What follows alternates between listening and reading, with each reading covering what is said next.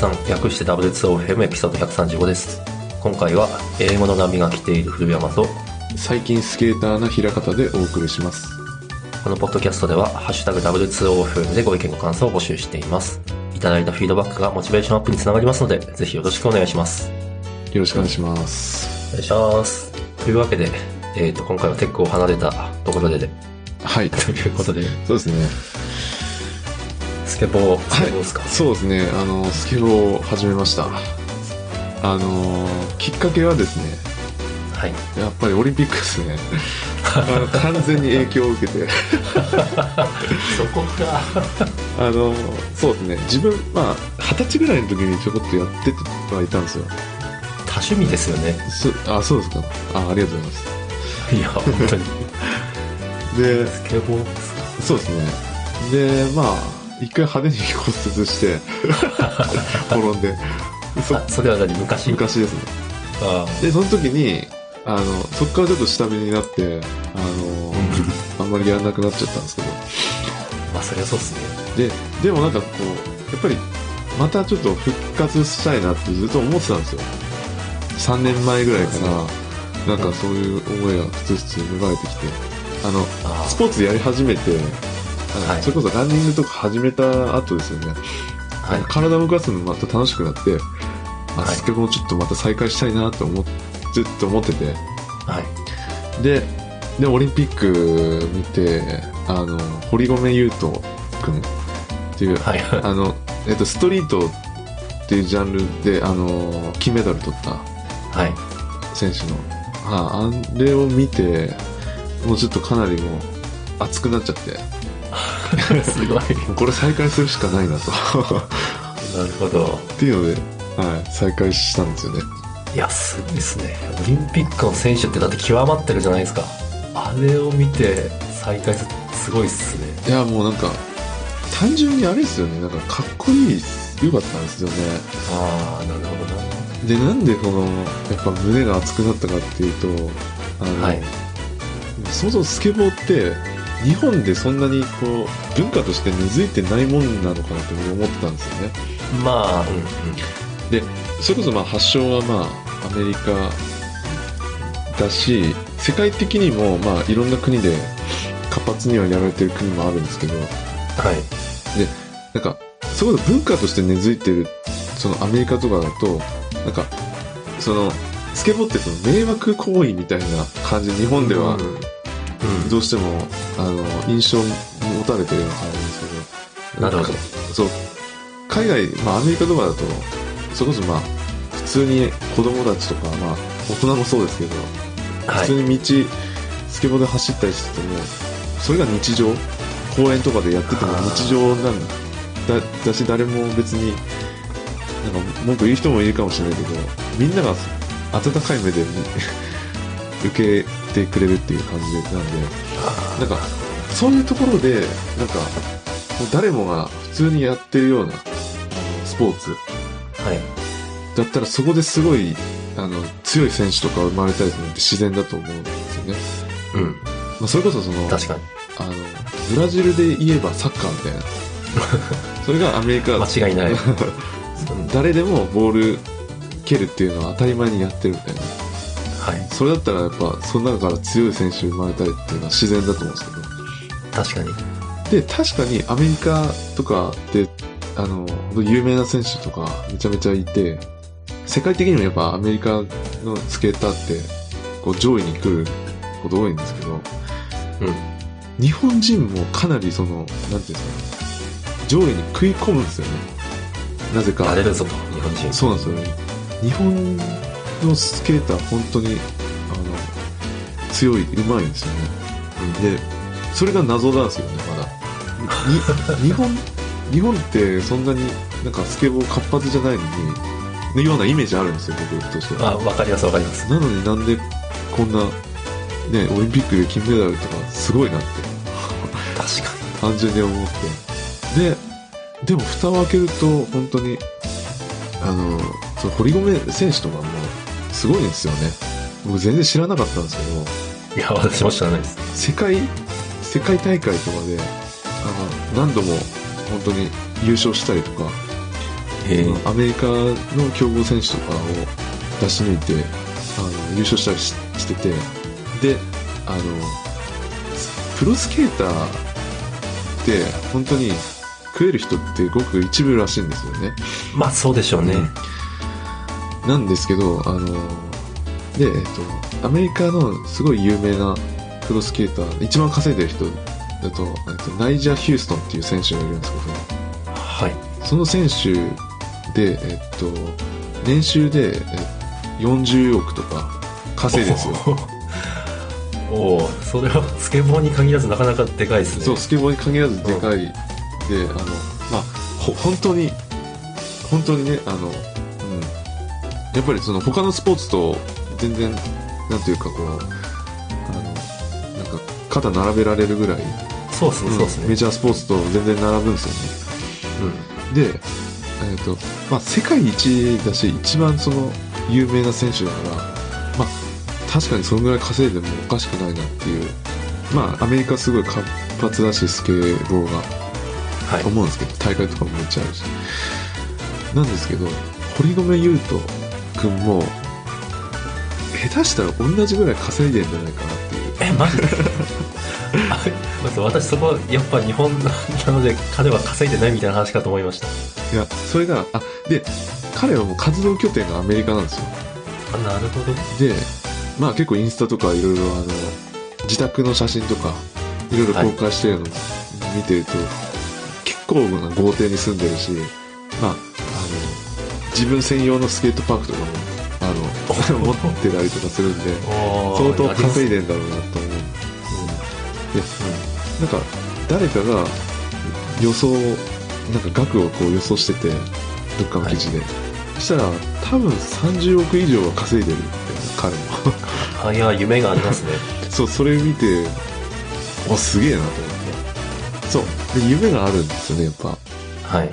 だから、やっぱ、ね、あの、ブラジルで、ね、サッカーで稼いで、金持ちになってやるぞみたいな、うん。そういう感覚で、はい事、なんかスケボー人口も、なんか、増えるんじゃないかな、みたいな。ああ、その一人が平方さんであると。あ、そうだ。いやいや、自分はその、今からスケボーで食ってこうなんて絶対思わないですけど。でもなんか、ワンチャンあるかもしれないですよ。でも、一方で、はい。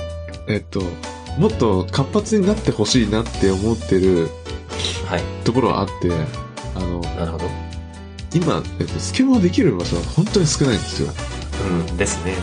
あの、それこそ、あの、その辺の道路とかでは、なんか滑っちゃいけないっていうか、あの、人の目が気になるんで、あおっ そっか。こんなやる側としてはそっか。そうなんだこんないいおっさんがね、あの、40そこらのおっさんが、あの、その辺道路、なんか、あの、音出しながら走ってるっていうのを、こう、どういう風に見られるのかなとか思っちゃうし、あ あと、やっぱりその、何ですかね、わ、若者だと別に場所気にしないで、ガチャガチャうるさくしてもそんなに言われることないと思うし、そんな、はいあの、人の目なんて気にしないと思うんですけど、自分ぐらいの年になると、やっぱそれはできないな。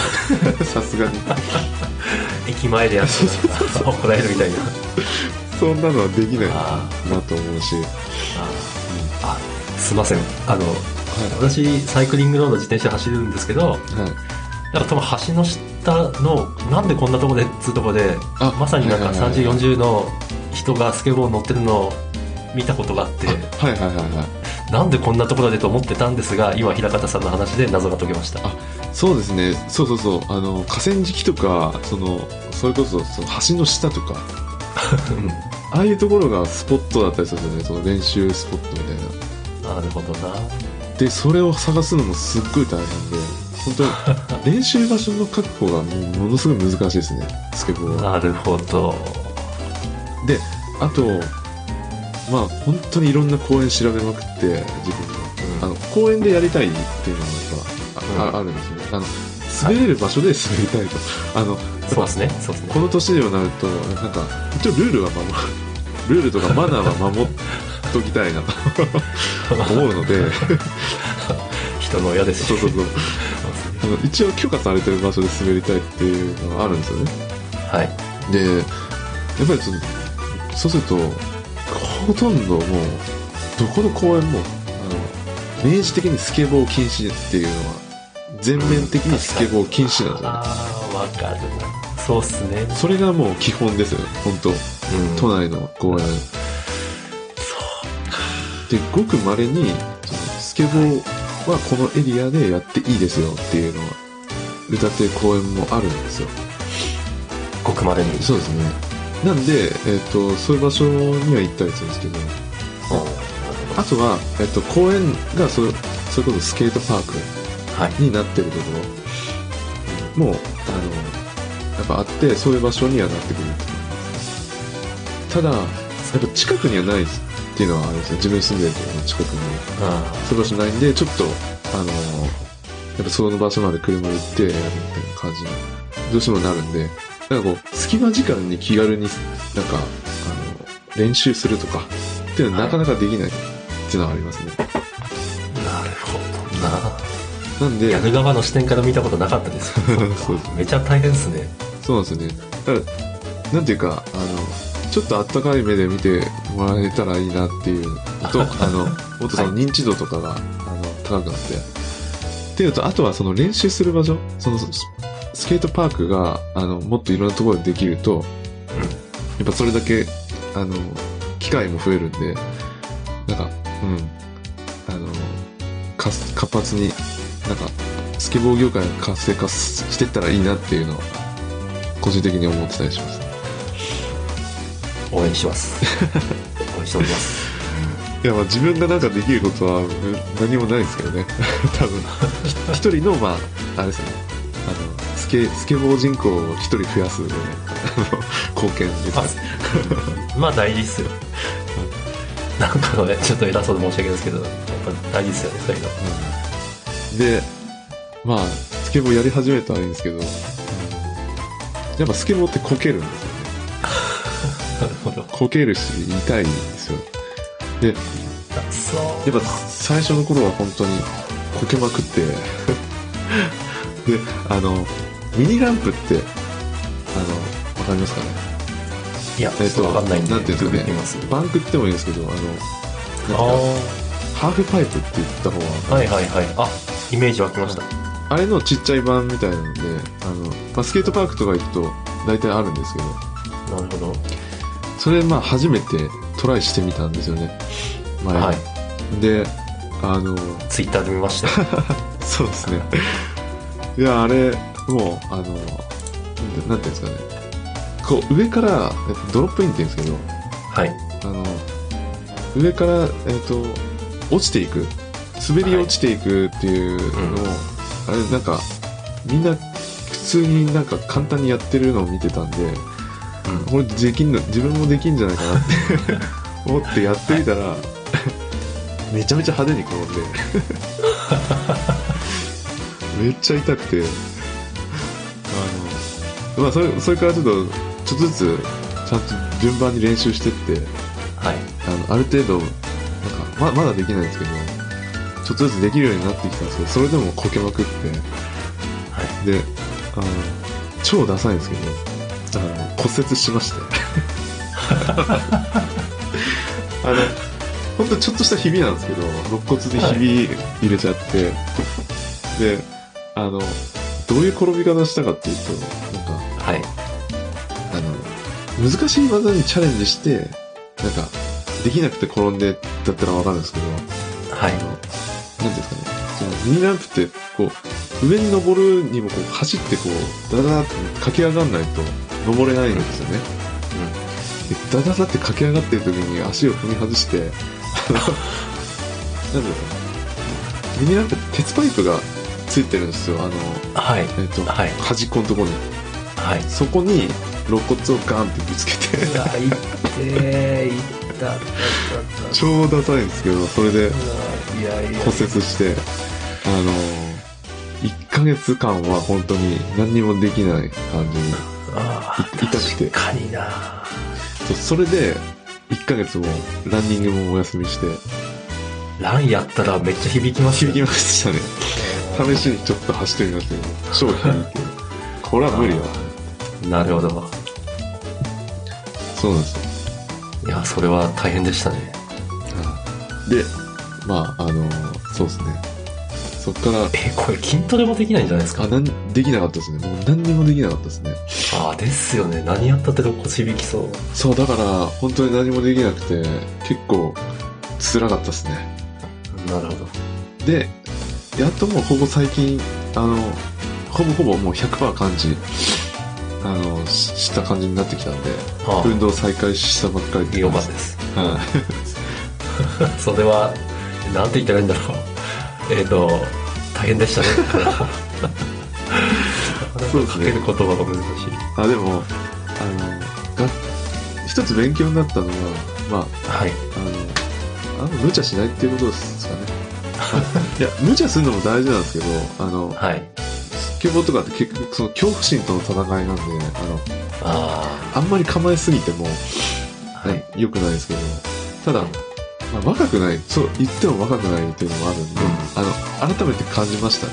なんか、えこの程度の、あの、なんだろうな、打撲で、そんな、なんか、骨折とか、多分、二十歳ぐらいだったらしなかったんじゃないかなって思うんですよね。あと、あ体も柔らかいから、若い時って、あ、はい。そこまで、あの怪我大きくならないんだろうなと思うんですけど、やっぱ、この年だと治りも悪遅いし、あの、まあちょっと その頃、若い時の感覚ではやっちゃダメなんだなっていう学びは得られましたね。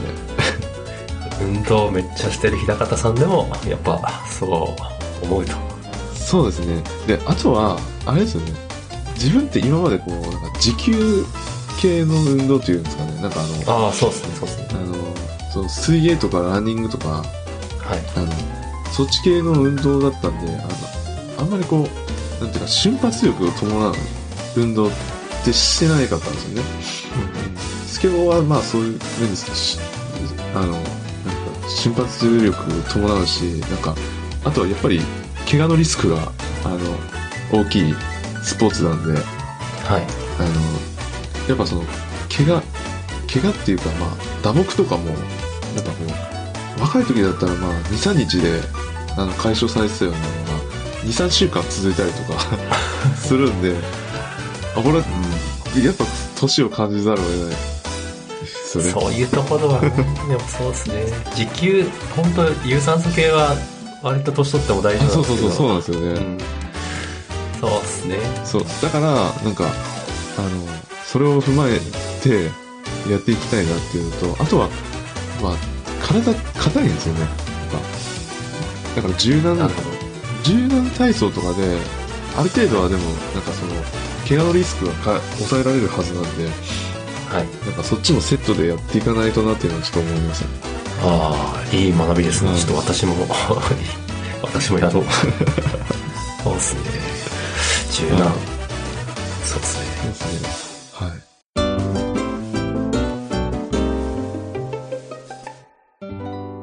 いや、それで繋げると、やっぱ、古山さんも、なんか、運動能力が、そうですね。まあ、私のじゃあおまけ程度なんですけど、はいあの、新しい自転車買ったって話いかがであしたっいや、えっと、どっかの回で話してましたよね。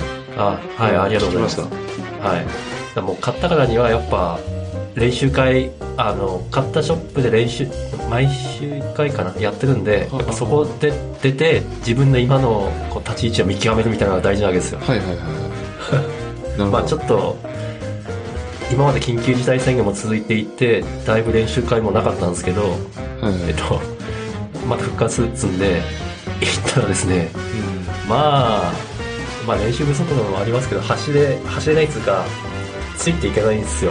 ああ、はいはい。うんついていけないっていうのは、別に、あの、なんですかね、普通に走ってる時じゃなくて、えっとうん。伝わるかどうかわかんないですけど、なんか、速度で言うと45キロくらいで、で、い心拍で言うともう、わ私の年で190くらいいってしまうくらいの運動強度はいはいはい。これを、えっと、5分くらい続けると アウト。あだからもうかなり高強度のところで、だもう、変な話ですけど、もう口の端からもうよだれとか出るような状況で、はあの、これトレーニングなんで、でもそこで踏ん張るんですよ。踏ん張ってみんなでペダル回すんですけど、それがついていけない。しかもなんだろうな、め、その練習、練習会参加してる中で、もうなんかトップの、なんでしょうね、一人とかじゃなくて、うん。5、5 6人の人に置いてかれるんで、うんあー昔は、その、ひなんだろうな、1番手に置いてかれるとしても、2番手くらいにはいたんですよ。うん。でも、そっか、もう第一集団についていけねえんだな、俺みたいな。なるほど。あの、決して人より、あの、一般的な人より、えっと、なんだろうな、運動能力、有酸素運動の能力が下だとは思ってないんですけど、はい。その、ギリギリの領域で、うん。えっと、だまあ自転車を、レー、まあレースですよね。レースで自転車を楽しむ人の中で、なんですか、えっと、年代別じゃない、その、まあ、アスリートクラスというか、そこで戦うのは、ああ、そっか、さすがに50近くなると、さすがに厳しいのかという学びが、えーありました。なるほど。はい。感じちゃったんですね。はいそうですね。まあ、ただ、でもあれですよね。えっと、結構、前よりも今はその、自転車に乗る頻度っていうのは、まあ、なんていうか、下がってるというか、あ、めっちゃ減ってるんですよ。ああそれもある。だからっていうのもあるわけですよね。あると思います、あると思います。うん。あると思います。なんで、ある程度その、あと、運動量を増やすと、うん。まあ、あの、なんていうか、よりこう、なんか、運動能力としてはもう、蘇ってくる部分は、まあ、あ。当然ありますよね。うんあります、ありはい。ます。いやーそうですね。まあでも、確かにでもそ、それはありますよね。自分もなんか感じたりします。あの、人とは一緒に走ったりすることはないですけど、やはい。っぱなんかストラバとかで、あまあ自分の場合はランニングなんですけど、はい。ストラバとかで、あの、フォローしてる人たちとか、うん。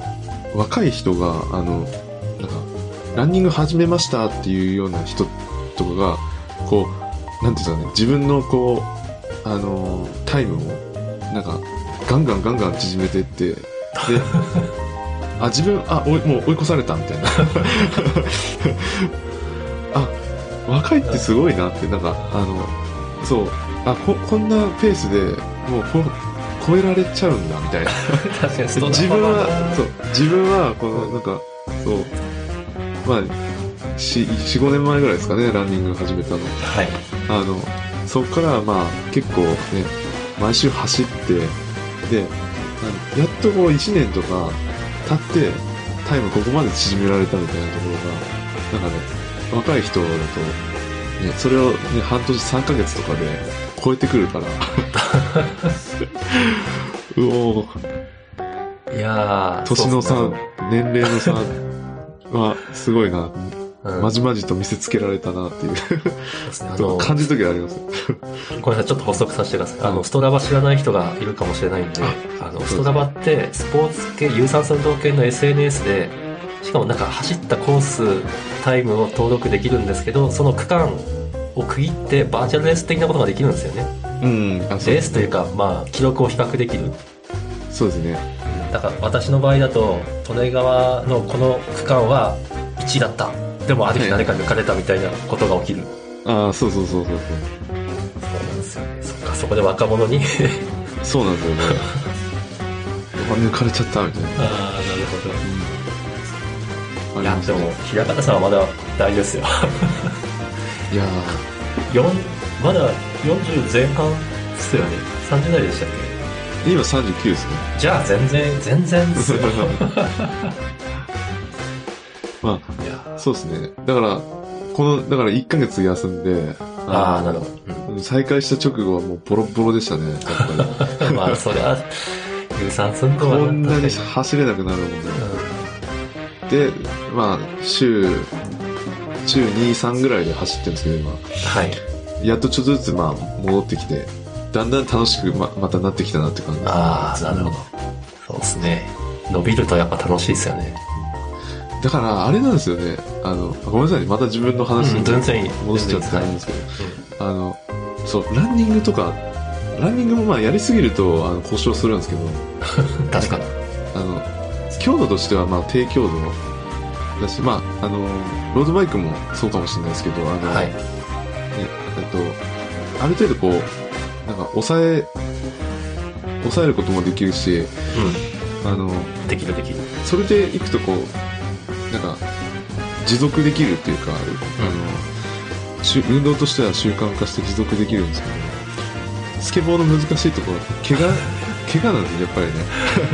いや、それはなかなかしんどい。そう、今回、あの、それをまじまじとこう体感したんですけど、はい。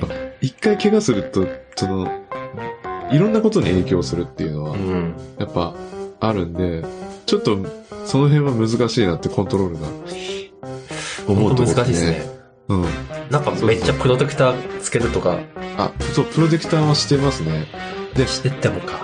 で、あとは、はい多分ね、転び方？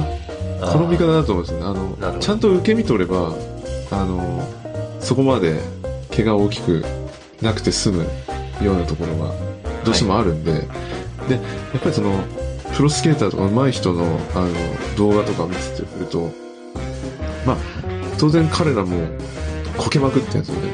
練習で。そうか。まあそりゃそうっすよね。めっちゃめちゃこけるんですよ。ギリギリのところで練習してるわけですもんね。でこけるの当たり前なんですよね。まあ、あの、あー言ってしまうで、でも見てると、めちゃめちゃ綺麗な転び方するんですよ。ああ、転び方も綺麗。の、そうですね。どうしても手つくし、あの、なんか、あまあ打ちどころ悪いと頭とか打ったりもうん。しちゃう可能性もあるし、なんですけど、あの、なんていうんですかね。ちゃんと関節とかに、すごい最低限の負荷で済むような感じで、なんか、くるんとこう、背中でこう、くるっと吸収して、あ、だから柔道の受け身みたいな感じですよね。へえ。あんな感じで転ぶんですよね、すごい綺麗に。だから、あの、転び方セットで覚えなきゃダメだなってちょっと思いましたね。確かに、そうっすね。はい。っていうのはありました。ちょっとおまけですけど。いいえ。お今回も、この話大体いい時間にいいいい感じになっちゃいましたね。はなってきたんで、じゃあ、今回この辺ですかね。い。はい。はい。いや、ぜひもうちょっと、あの、私も声掛けしますんで、あもうちょい頻度高めにはいお話できるといいかなと。あ、はい。あの、そんなにネタはないですけど、声かけてください。ぜひぜひ。はい。じゃあ、今回はこの辺で、お疲れ様でした。お疲れ様でした。ありがとうございました。はい、ありがとうございました。